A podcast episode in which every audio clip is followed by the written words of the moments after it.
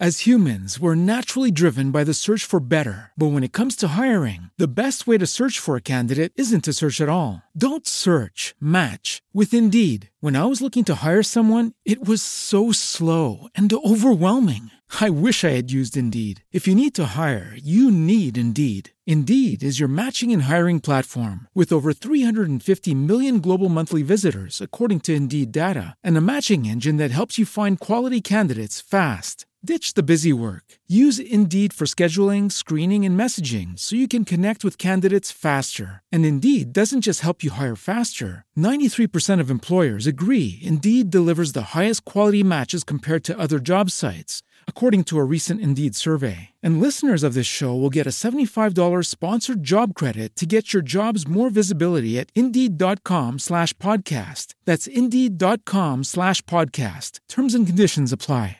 With Lucky Land slots, you can get lucky just about anywhere. Dearly beloved, we are gathered here today to... Has anyone seen the bride and groom? Sorry, sorry, we're here. We were getting lucky in the limo and we lost track of time. No, Lucky Land Casino, with cash prizes that add up quicker than a guest registry. In that case, I pronounce you lucky. Play for free at LuckyLandSlots.com. Daily bonuses are waiting. No purchase necessary. Void where prohibited by law. 18 plus. Terms and conditions apply. See website for details.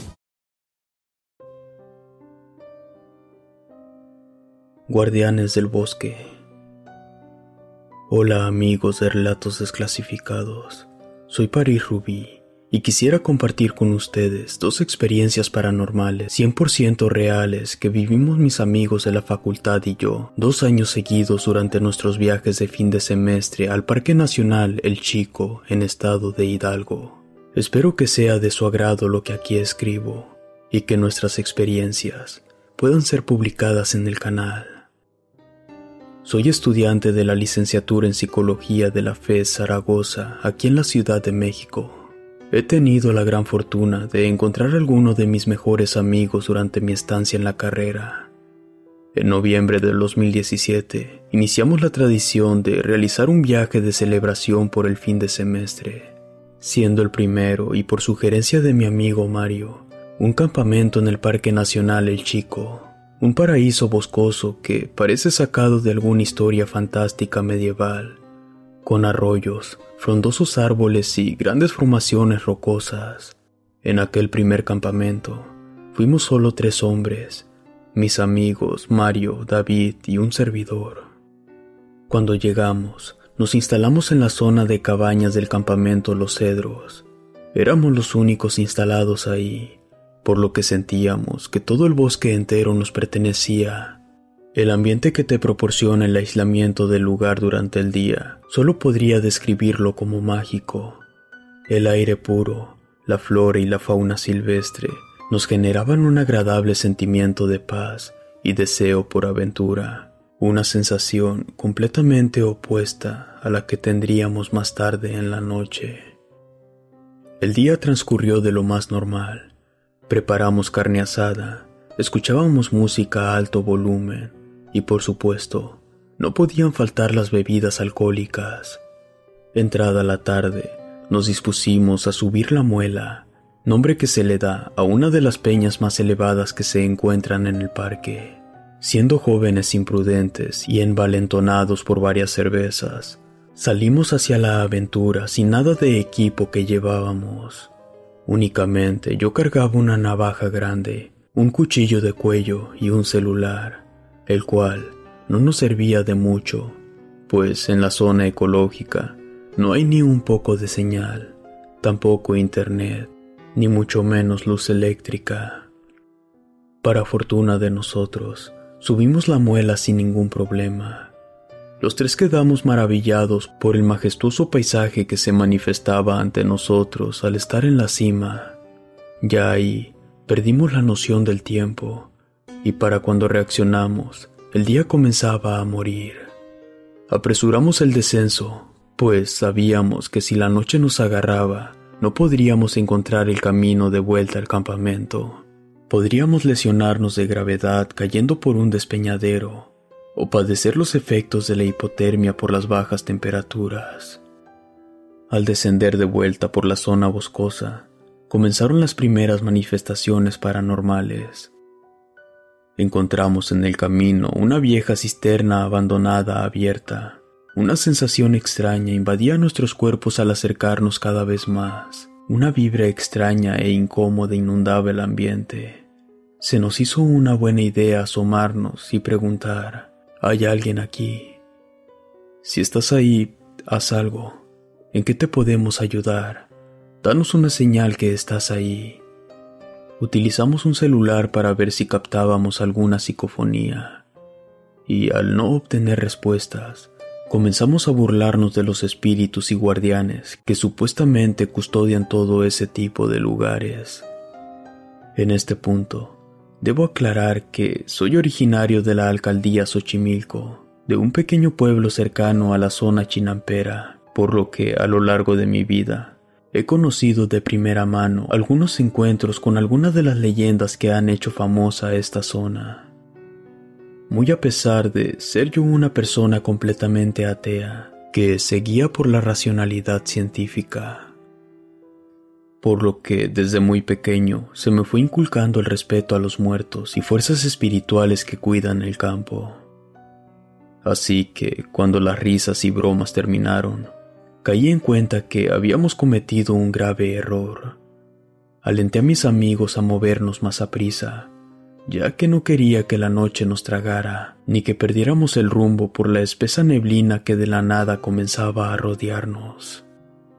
Mientras seguíamos el descenso, me percaté con el rabillo del ojo que algo nos seguía, enormes figuras o sombras muy oscuras que aparecían y desaparecían en cuestión de instantes se movían en diferentes direcciones, atravesando la espesa vegetación con gran agilidad y sin hacer un solo ruido.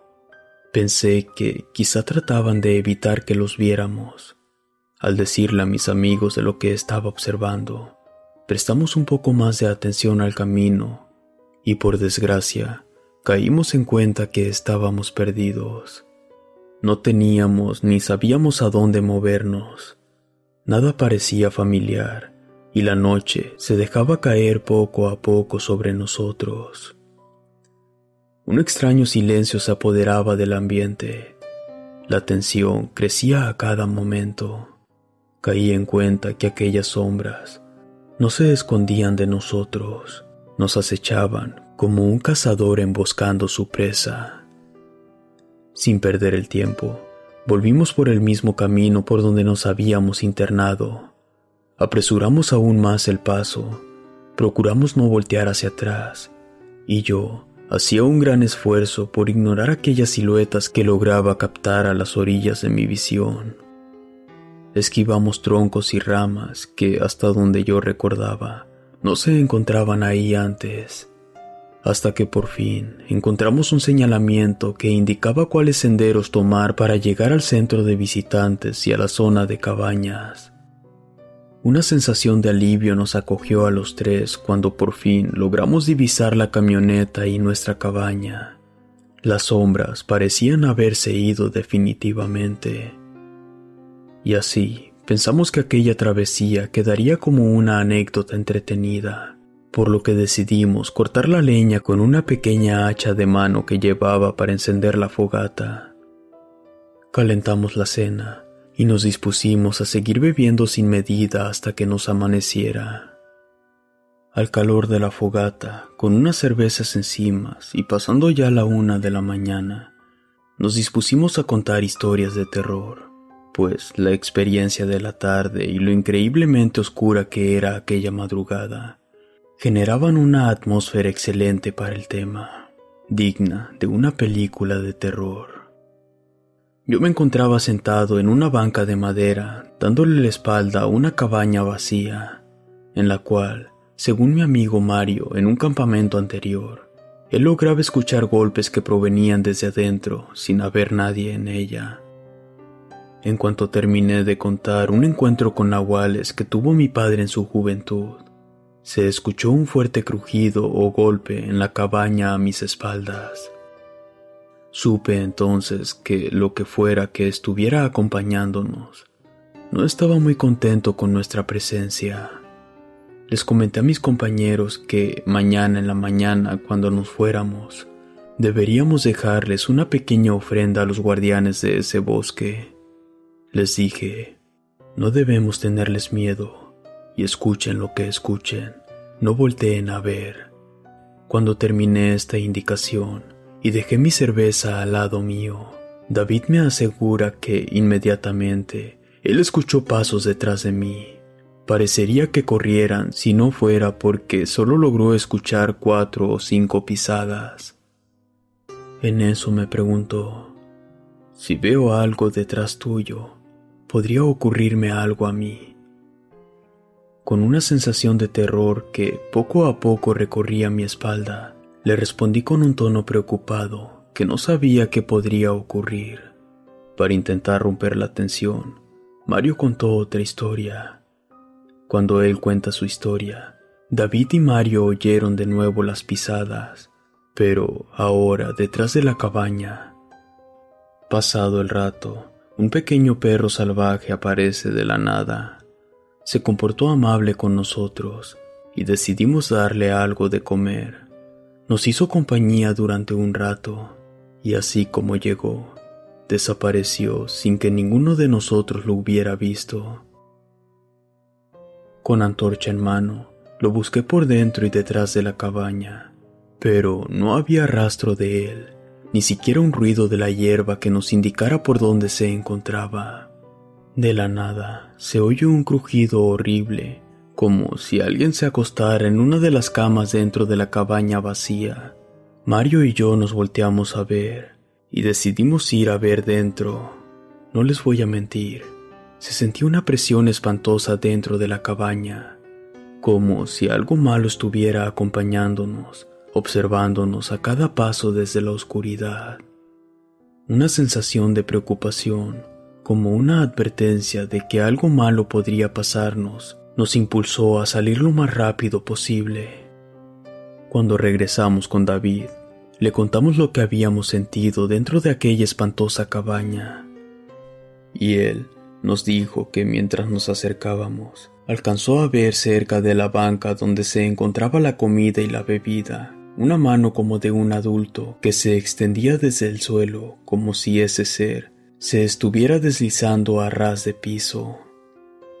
Él menciona que se limpió los ojos pensando que era una visión, y sin más, este desaparece ante sus ojos.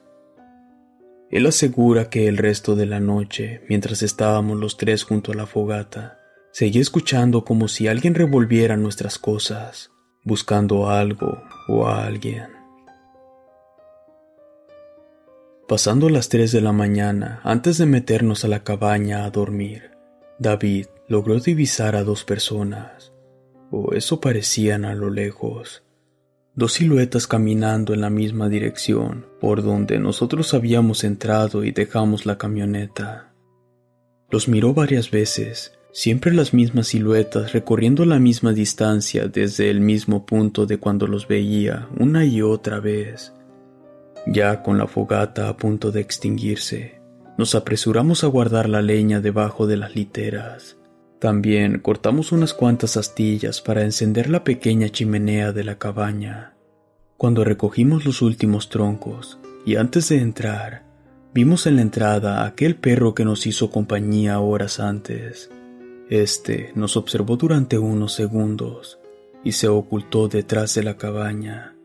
Ya dentro y a punto de cerrar con candado, nos percatamos que en las sábanas de la litera de nuestro amigo Mario estaba plasmada una gigantesca mano humanoide. No pertenecía a ninguno de nosotros. El largo de los extremadamente delgados dedos superaba los 15 centímetros y terminaban en puntas, como si aquello que lo hubiera dejado tuviera garras. Era como si se hubiera arrastrado sobre las cenizas de la fogata, entrando a la cabaña, y se hubiera recargado sobre su sábana. No dijimos nada. Acomodamos las literas y nos dispusimos a dormir, deseando que el amanecer llegara pronto. Yo me acosté a descansar con la navaja abierta bajo la almohada. Trataba de ignorar los ruidos que provocaba esa cosa que se encontraba rodeando la cabaña. Al despertar, recogimos todas nuestras cosas, desayunamos y alistamos todo para partir. Como señal de respeto y en forma de disculpa por nuestra impertinencia, dejé una pequeña ofrenda de sal para los guardianes que custodian este bosque. Con todas las cosas listas dentro de la camioneta, volteamos a ver por última vez hacia la cabaña, y ahí estaba de nuevo aquel perrito callejero. Estaba junto a la mesa donde habíamos puesto la ofrenda de sal, como si se estuviese despidiendo de nosotros. Aún pensamos que aquel animal fue un guardián, uno que nos protegió aquella noche. Salimos del campamento Los Cedros extrañamente tranquilos, maravillados por el misticismo que encierra este lugar. Tal vez para algunos esta experiencia no parezca tan aterradora, pero créanme que los que la vivimos en carne propia no la olvidaremos jamás. Por lo que casi exactamente un año después, en el 2018, mis mejores amigos y yo, maravillados por la belleza natural de El Chico, e impulsados por la curiosidad de saber más sobre aquellas entidades que nos acompañaron en ese primer viaje, partimos de vuelta a la aventura. Como buenos psicólogos, la mayoría de ellos estaban convencidos que aquellas apariciones que Mario y yo vimos en el 2017 fueron producto de la sugestión y demasiadas cervezas. No esperaban que muy pronto enfrentarían cara a cara la ira de aquellos que habitan los bosques y montañas. Viajamos repartidos en dos camionetas y se supondría que nos encontraríamos justo llegando al pueblo mineral del Chico para poder subir juntos hacia las cabañas del campamento Los Cedros nuevamente. Así ocurrió. Sin embargo, Parecía que aquellos guardianes habían preparado la bienvenida para nosotros, ya que todo el tramo de carretera que recorríamos para llegar a esta zona de acampar, todos y cada uno de los integrantes de ambas camionetas, podíamos observar sombras y figuras humanoides que se materializaban al costado de los árboles.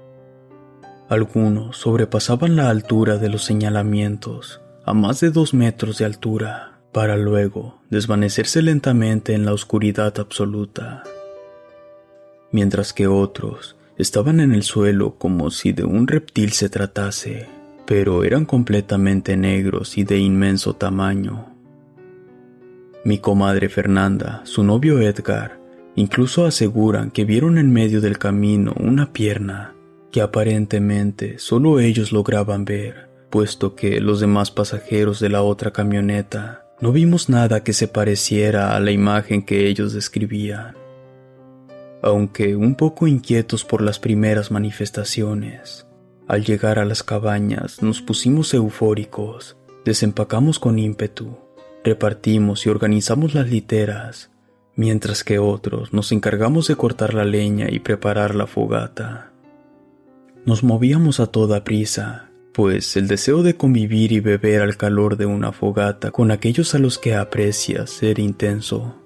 Sin embargo, al margen de nuestra voluntad, la noche nos tenía preparado algo muy diferente.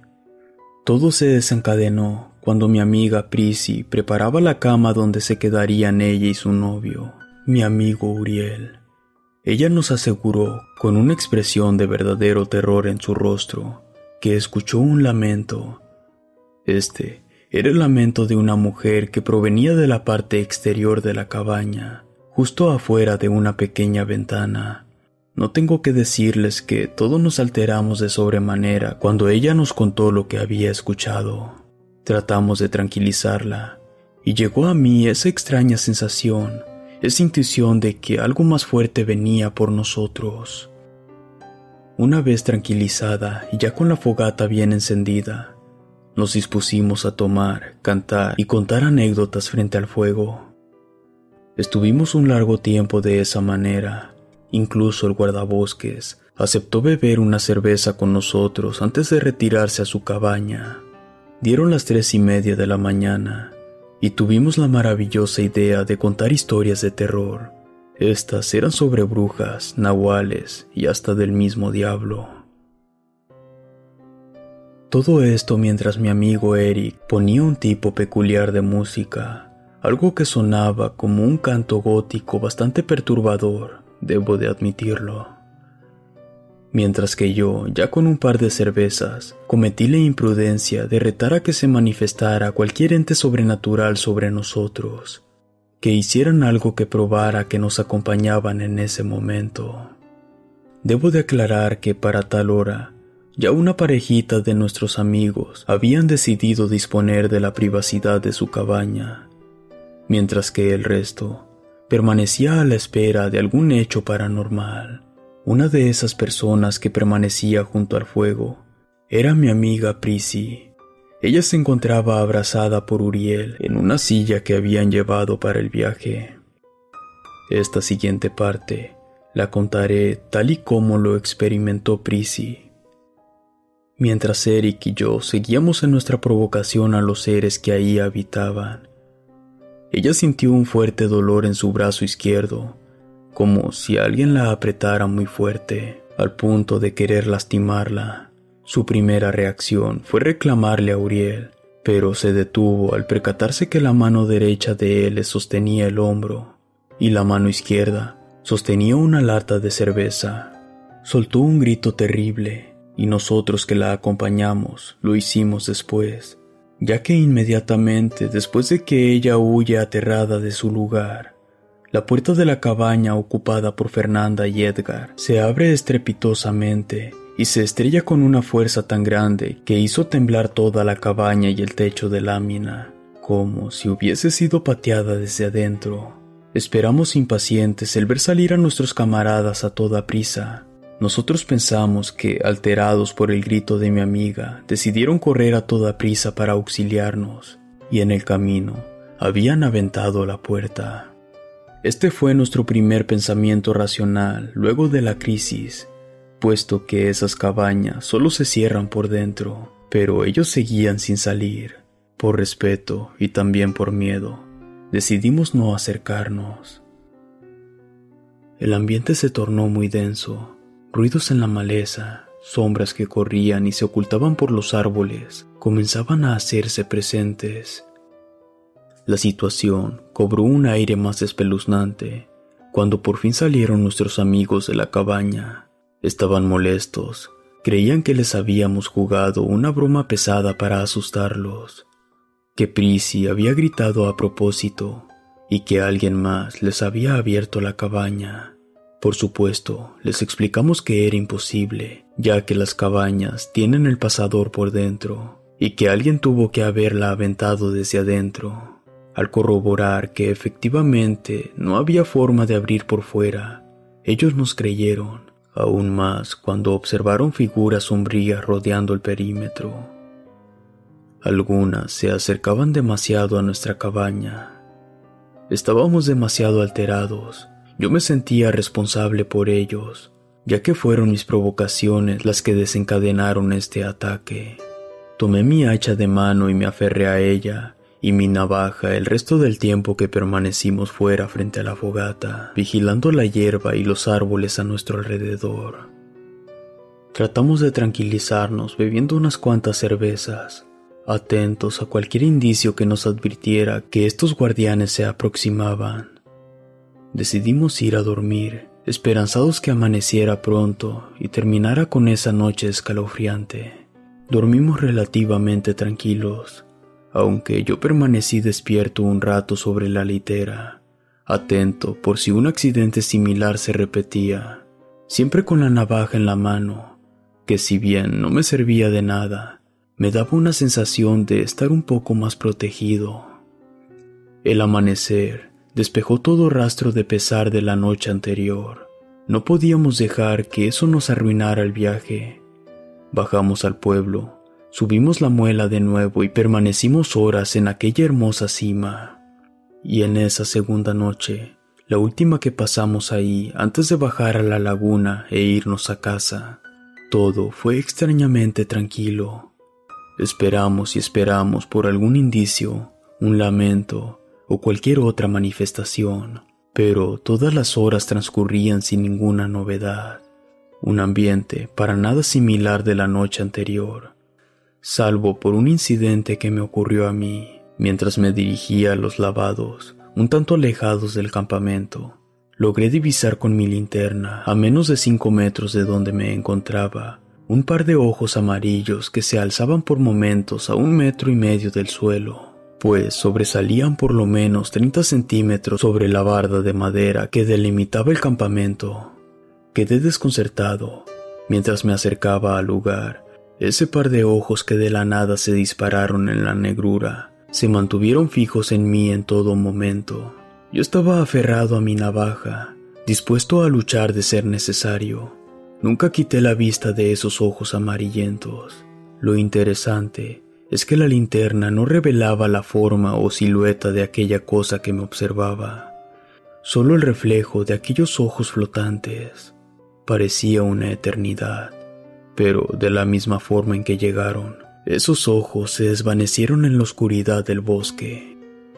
Esa fue la única manifestación que al menos yo pude observar esa noche Fuera de ese incidente, disfrutamos cantando, bailando y bebiendo a lo grande hasta que casi amaneció.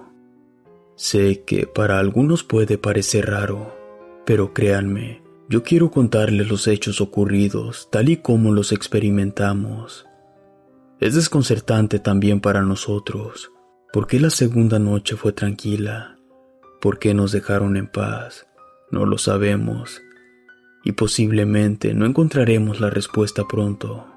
Algunos más tal vez piensen que no es para tanto, ni tan aterrador como lo ocurrido a alguno de los miembros de esta comunidad. Pero cuando estás ahí, cuando la razón no puede explicar lo que ocurre a tu alrededor, cuando la desesperación te invade, al igual que la culpa por haber desatado eso sobre tus amigos, créanme, que se convierte en un momento amargo difícil de procesar. Pero parece que el deseo de estar feliz y disfrutar en compañía de tan buenos amigos como los que yo tengo, pudo más incluso que ese miedo que nos hicieron sentir aquellos guardianes del bosque.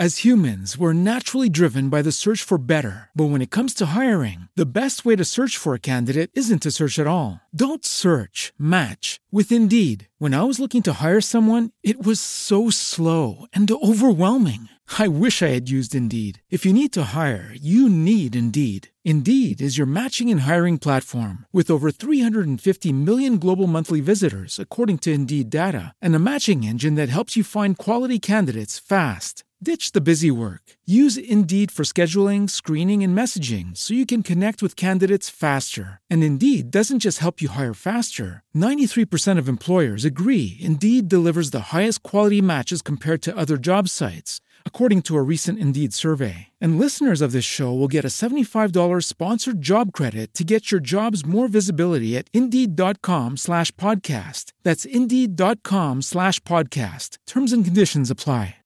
With Lucky Land slots, you can get lucky just about anywhere. Dearly beloved, we are gathered here today to. Has anyone seen the bride and groom? Sorry, sorry, we're here. We were getting lucky in the limo and we lost track of time. No, Lucky Land Casino, with cash prizes that add up quicker than a guest registry. In that case, I pronounce you lucky. Play for free at LuckyLandSlots.com. Daily bonuses are waiting. No purchase necessary. Void where prohibited by law. 18 plus. Terms and conditions apply. See website for details.